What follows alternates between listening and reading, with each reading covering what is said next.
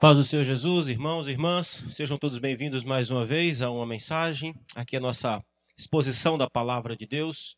Quero pedir a você para que você possa compartilhar essa mensagem, se inscreva no canal e nos ajude aí da forma que você puder. Nós estamos dando continuidade hoje à série de exposições sobre a carta de Paulo aos Romanos. E nós chegamos aqui no capítulo 4. E o que o apóstolo Paulo disse até aqui? Ele havia dito capítulo 1 e capítulo 2, a respeito de que o homem está condenado diante de Deus. Ele falou no capítulo 1, ele explicou que a ignorância não será uma desculpa aceitável diante de Deus para que, para que o homem possa ser salvo. Assim também como o simples conhecimento a respeito de Deus, como no caso dos judeus, também não será aceito diante de Deus como é, instrumento de salvação. Ou seja, nem aquele que nunca ouviu falar é, do Evangelho será terá desculpas para dar diante de Deus, quanto aqueles também que já ouviram, que conhecem, mas que toda, de toda forma vivem como se Deus não existisse, esses também não terão isso como uma desculpa diante de Deus. Ou seja, o judeu não será salvo simplesmente pelo fato de ser judeu. Então, Paulo deixou muito claro que a situação do homem, em, no, em Romanos capítulo 3, verso 23, da humanidade inteira, de todos os homens, a condição de, de todo ser humano é que todos pecaram e destituídos estão da glória de Deus. Ele afirmou no capítulo 3, a partir do verso 10, que não há justo não, nenhum sequer, não há quem entenda, não há quem busque a Deus. Aqui Paulo falou que o pecado alcançou de forma universal todos os homens. Todos os homens foram atingidos pelo pecado, todos os homens caíram em pecado e todos os homens foram é, se encontram num estado de condenação. Bom, diante disso surge uma pergunta que é óbvia. Então, como que o homem pode ser salvo? Como que o homem pode é, ser é, ter os seus pecados perdoados. Como que o homem, como que Deus salva o homem? Como que, de que maneira Deus salva o homem? O apóstolo Paulo responde essa pergunta com a doutrina da justificação. Você viu aqui no sermão anterior que o apóstolo Paulo diz que nós somos justificados por Deus, nós somos justificados pela fé em Cristo Jesus. O que é ser justificado? Justificado é ser considerado sem culpa. Deus considera o homem, o pecador, sem culpa dos seus pecados, se ele ter fé em Jesus, se ele confiar que Cristo é o seu substituto na cruz do Calvário, se ele depositar toda a sua confiança, toda a sua fé, que Cristo é o substituto legal dele lá na cruz, onde Deus puniu Jesus. Se o homem crê que lá na cruz do Calvário ele estava sendo representado, os seus pecados todos haviam sido colocados sobre Jesus e Deus puniu os pecados sobre Cristo, então nenhuma condenação há para aqueles que estão em Cristo Jesus. Porém, o apóstolo Paulo, como um bom professor, ele quer aqui trazer um exemplo dessa justificação pela fé. De forma prática, o que, que é fé? O que, que é o homem ser salvo pela fé? O que é Deus justificar o pecador pela fé?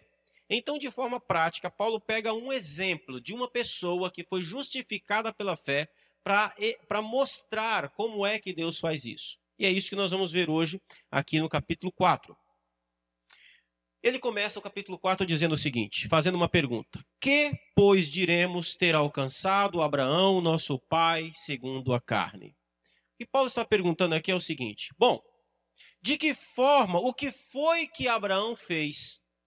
O que foi que Abraão praticou? Quais foram as boas obras que Abraão praticou?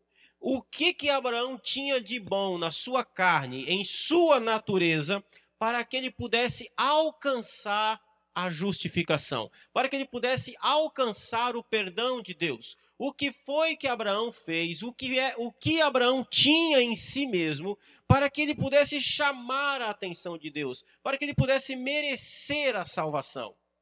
Essa é a pergunta que Paulo começa fazendo aqui.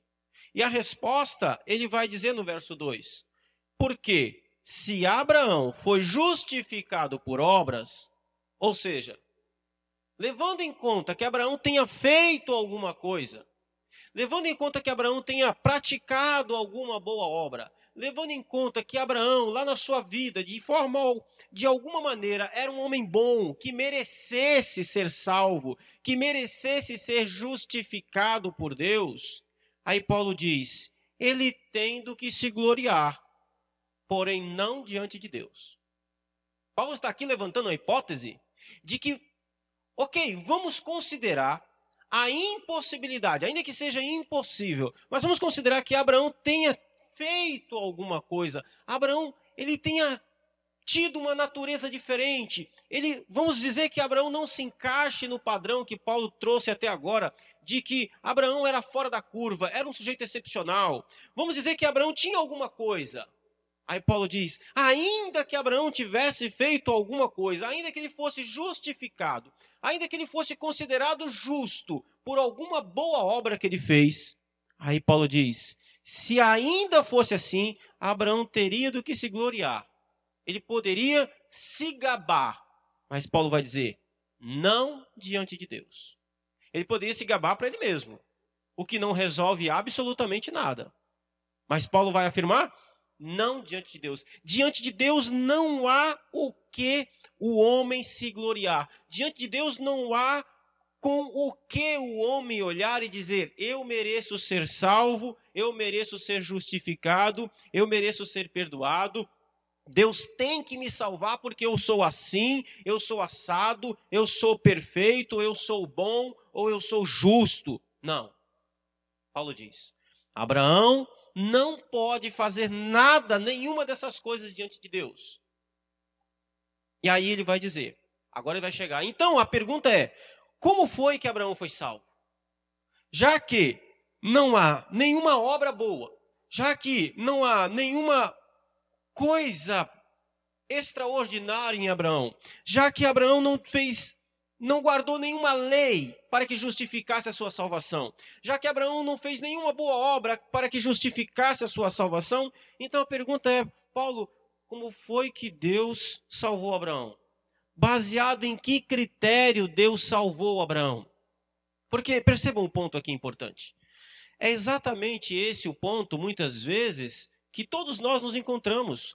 Todos os seres humanos têm naturalmente dentro de si a inclinação de achar que se fizer alguma coisa, de que se fizer coisas boas, pode equilibrar a balança. As, Todas as religiões dos homens, todas as religiões do mundo, elas pregam exatamente isso. Faça isso e você vai receber como recompensa aquilo. Faça, seja bom, seja moralmente perfeito. Isso é o suficiente. Não, não é. Não é. De novo, eu volto a te perguntar. Antes de, Abra... antes de Adão pecar, antes de Adão cometer o primeiro pecado, o que, que Abraão havia feito de errado antes do primeiro pecado? Nada.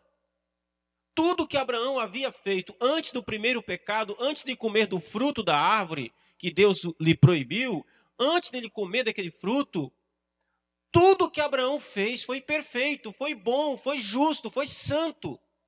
E nenhuma daquelas obras foi suficiente para equilibrar a balança de apenas um único pecado.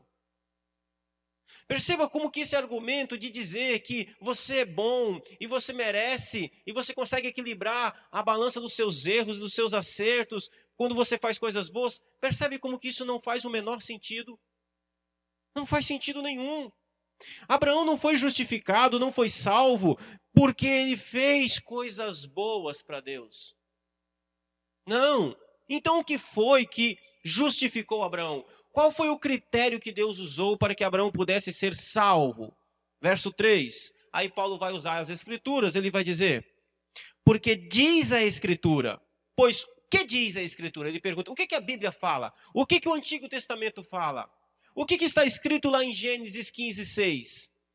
Aí Abraão cita, a, a Paulo cita, Abraão creu em Deus e isso lhe foi imputado para a justiça. Percebe? Abraão creu em Deus e isso lhe foi imputado para a justiça. Abraão é considerado como o pai da fé. Por quê? O que, que é fé? Vamos lá, na forma prática. Paulo está aqui usando o exemplo de Abraão de forma prática. Abraão foi justificado pela fé. O que é fé? Fé é você confiar naquilo que sai da boca de Deus. Em Gênesis capítulo 12, diz que Deus fala com Abraão e faz Abraão, faz a Abraão promessas. Deus diz a Abraão, Abraão, sai do meio da tua terra, do meio da tua parentela e vai para uma terra que eu te mostrarei. E Deus faz promessas a Abraão. E o que que Abraão faz? Ele sai. Ele creu naquilo que saiu da boca de Deus. Isso é fé. Fé não é você, fé não é, um, não é, não é força de vontade. Fé não é pensamento positivo. Isso é positivismo. Fé é você confiar naquilo que Deus disse.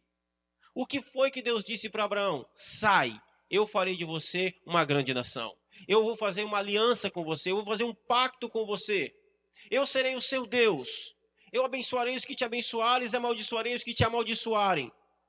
Fé é você confiar naquilo que sai, que sai da boca de Deus. Abraão ouviu isso e ele disse: Tá bom, eu vou.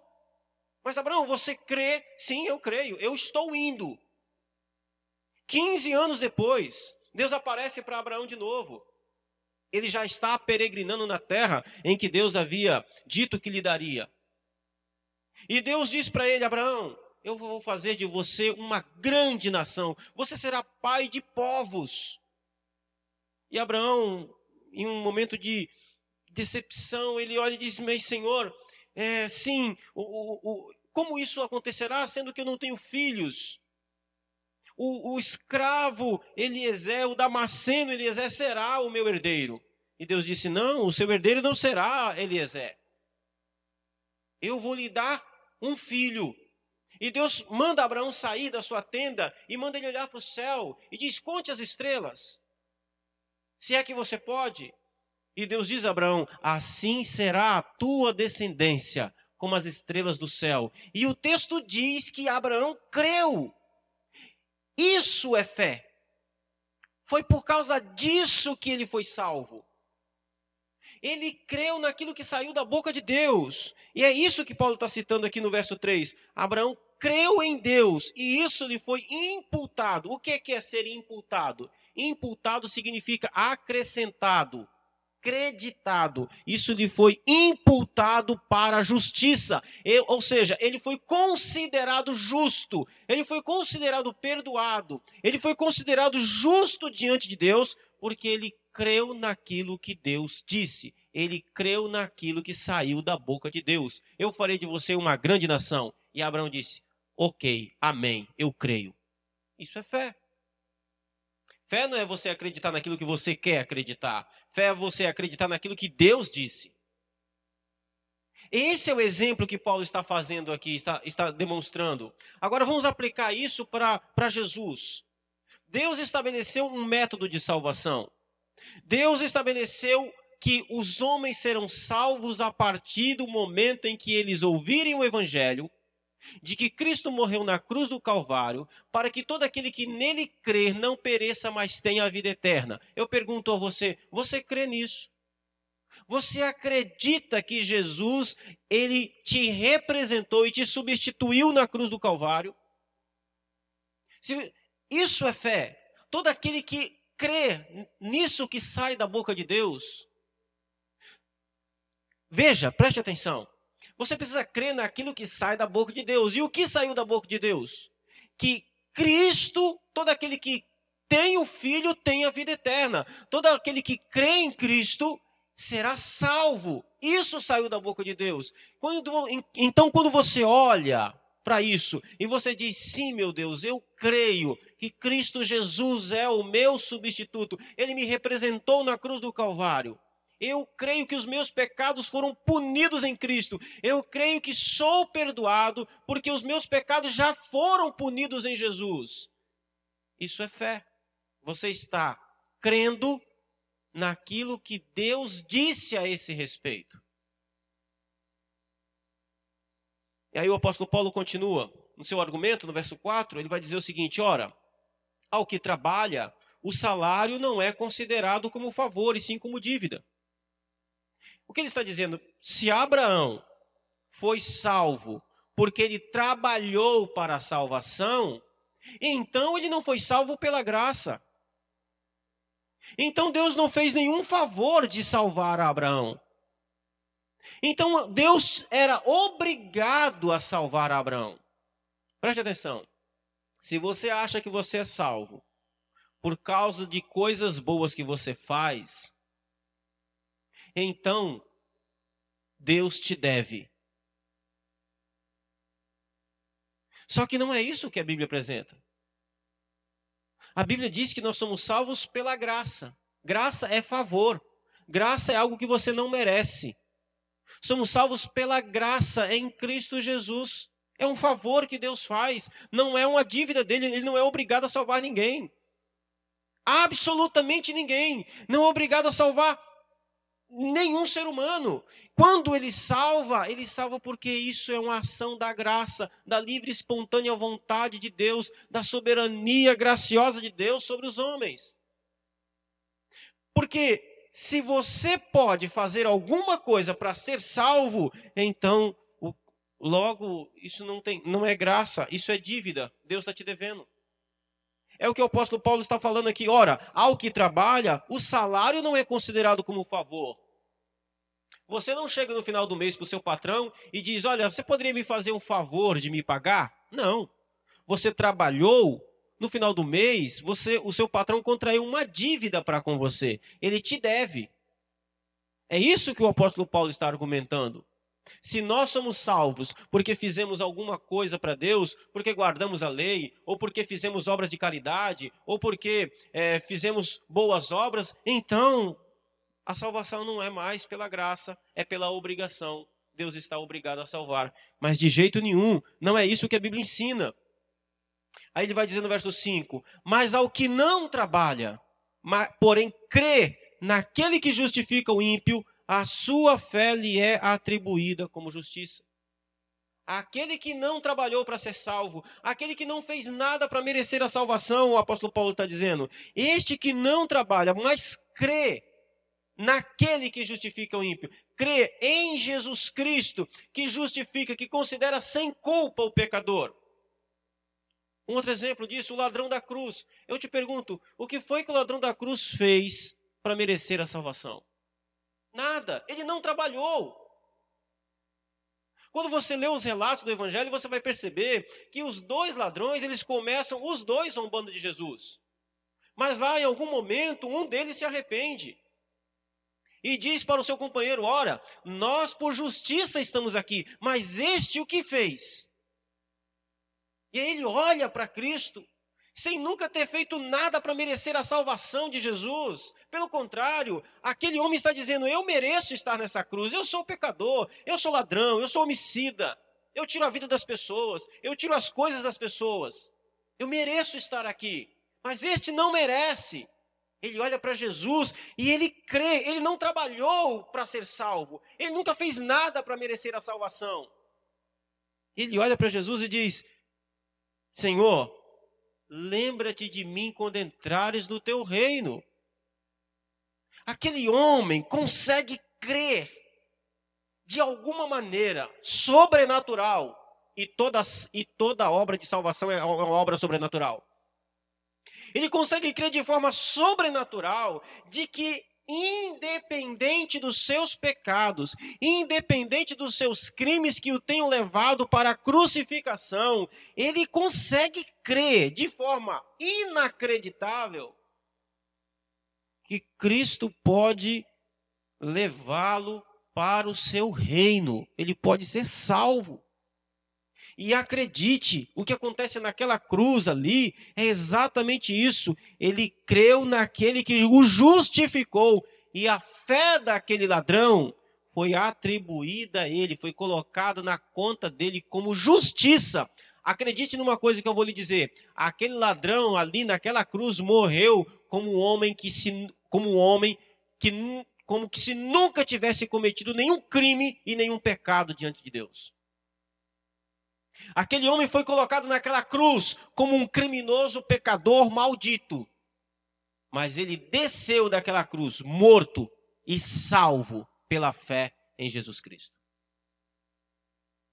Isso é inacreditável. Ou seja, é acreditável, mas humanamente inacreditável, é quase que irracional, é quase que inconcebível. É por isso que o apóstolo Paulo vai dizer, na primeira carta aos Coríntios, que o evangelho é loucura para os que se perdem. Mas para nós que somos salvos, é poder de Deus.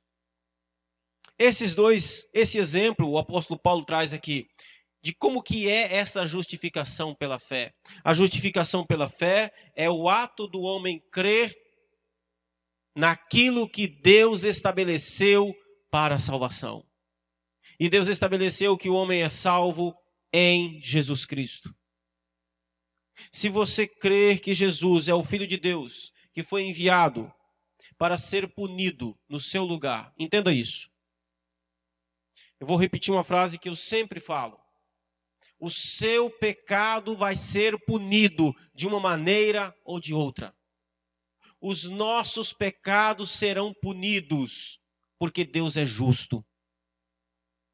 E um Deus justo não pode deixar com que o pecador fique sem ser punido. E aí você precisa ter uma escolha. Ou seus pecados serão punidos em você eternamente no inferno, ou seus pecados podem ter sido, ter sido punidos em Cristo Jesus há dois mil anos atrás. Entenda isso. Não existe almoço grátis.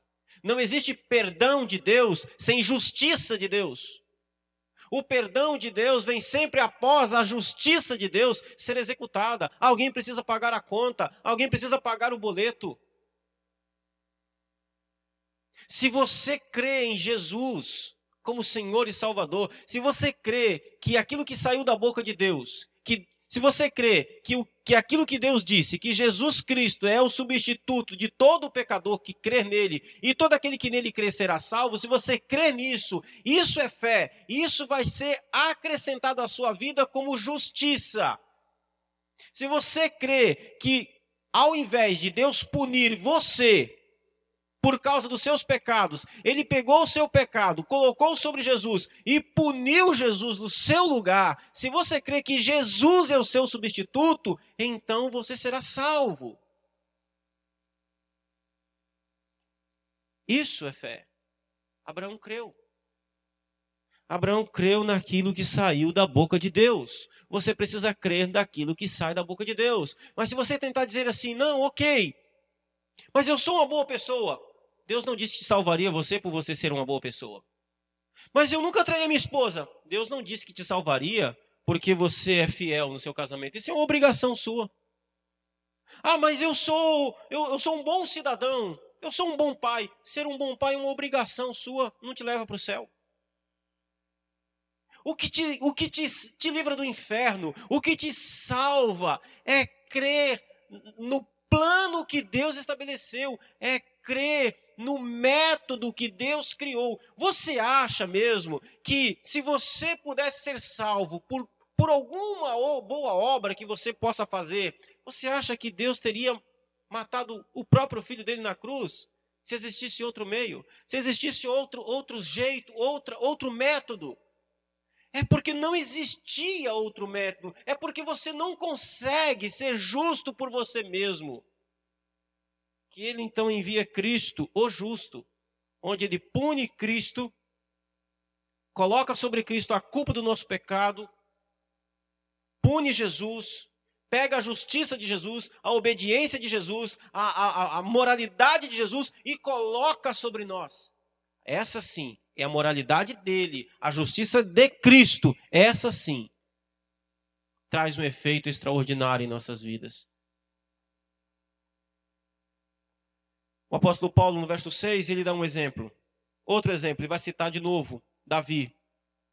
E é assim também que Davi declara ser bem-aventurado o homem a quem Deus atribui justiça independente de obras. De novo, aí Paulo vai citar o Salmo 32, ele vai dizer: Bem-aventurados aqueles cuja iniquidades são perdoadas e cujo pecado são cobertos. Bem-aventurado o homem a quem o Senhor jamais imputará pecado. Olha que, que texto maravilhoso. Davi está dizendo aqui: Feliz o homem, sortudo, que homem bem, bem, bem-aventurado, que homem feliz, que homem extraordinário, que homem cheio de bênção, super abençoado, o homem a quem Deus, é, é, é, a quem Deus atribui justiça, independente das obras, Deus considera justo, Deus considera sem culpa, independente das obras dele. É o ladrão da cruz. Deus considerou aquele ladrão sem culpa. Deus considerou ele um justo. Independente das obras dele, se as obras deles eram boas ou más. Aí ele vai dizer no verso 7: Bem-aventurados aqueles cujas iniquidades são perdoadas. Iniquidade aqui é transgressão da lei. Bem-aventurado aqueles cuja a desobediência é perdoada. Bem-aventurado aqueles cujos pecados são cobertos. Eu expliquei isso num outro sermão. Pecados cobertos é uma referência ao sangue que era colocada sobre a tampa da arca do propiciatório. O sangue derramado era símbolo de que alguém morreu pelos pecados que a lei denunciava. Aí Davi diz: Bem-aventurado aqueles cujos pecados são cobertos. E cobertos aqui é pelo sangue, não é pecado varrido para debaixo do tapete, não. Pecado não confessado é uma maldição, é uma desgraça. Não é disso que Davi está falando. Davi não está falando de pecado não confessado, ele está falando de pecado coberto pelo sangue. Ou seja, alguém morreu por esse pecado. Já foi pago, já foi punido, já recebeu a devida punição. E então esse homem recebe perdão, porque a justiça já foi feita. Bem-aventurado cujos pecados são cobertos pelo sangue de Cristo, lavados pelo sangue de Cristo. Essa é a imagem que Deus tem do justo. Quando Deus olha para um homem que foi justificado em Cristo Jesus, ele vê esse homem coberto de sangue. Que sangue? É, é, é, é para dizer o seguinte: Deus tem claramente na sua. Deus, Deus, Deus está totalmente convencido de que os pecados desse homem já foram punidos, devidamente punidos, porque alguém morreu. E como é que eu sei que alguém morreu? Porque tem sangue sobre ele.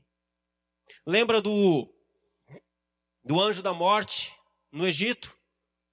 Deus havia dito para Moisés para que todos pudessem, é, para que todo o povo de Israel pudesse oferecer um, matar um cordeiro e pegar o sangue daquele cordeiro e passar nos umbrais da porta. Pois à meia-noite um anjo da morte passaria por toda a terra do Egito, e a casa que tivesse a, o sangue na porta seria poupada.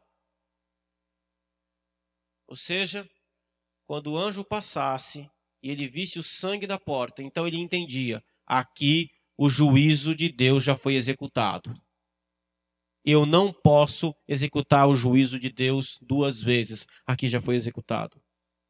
Davi continua dizendo no verso 8: Bem-aventurado o homem a quem o Senhor jamais imputará pecado. Olha que maravilha.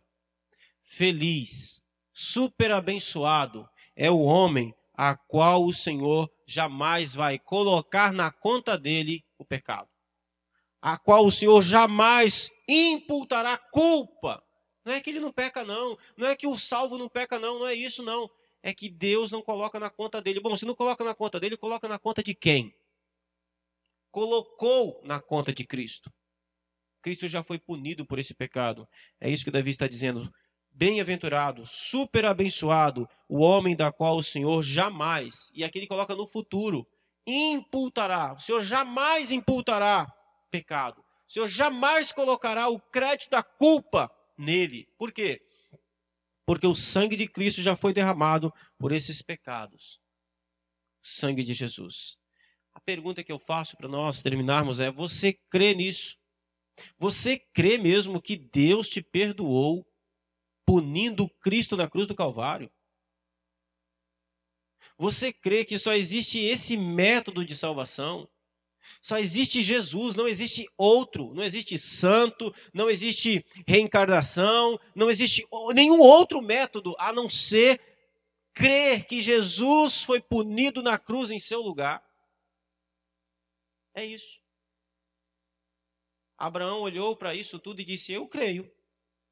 Eu creio.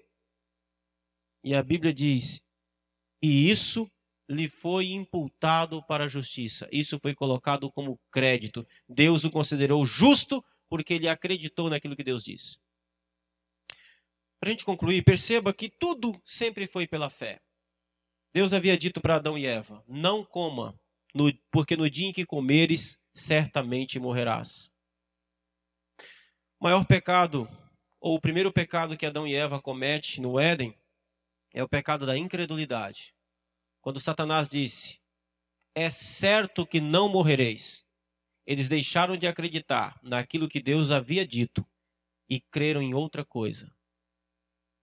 O maior pecado, e é o pecado mais comum na vida de todos os homens, é a incredulidade. É não crer naquilo que Deus disse. E o que foi que Deus disse a respeito da salvação? De que o homem é justificado pela fé, pela confiança que ele deposita não na sua própria obra, mas na obra de outro, na obra de Cristo Jesus na cruz do Calvário. Se você crer nisso, então será salvo. Amém? Fiquem na paz. Até um próximo momento, até uma próxima oportunidade, onde nós estaremos dando continuidade a essa mensagem. Um forte abraço a todos. Deus abençoe a vida de vocês.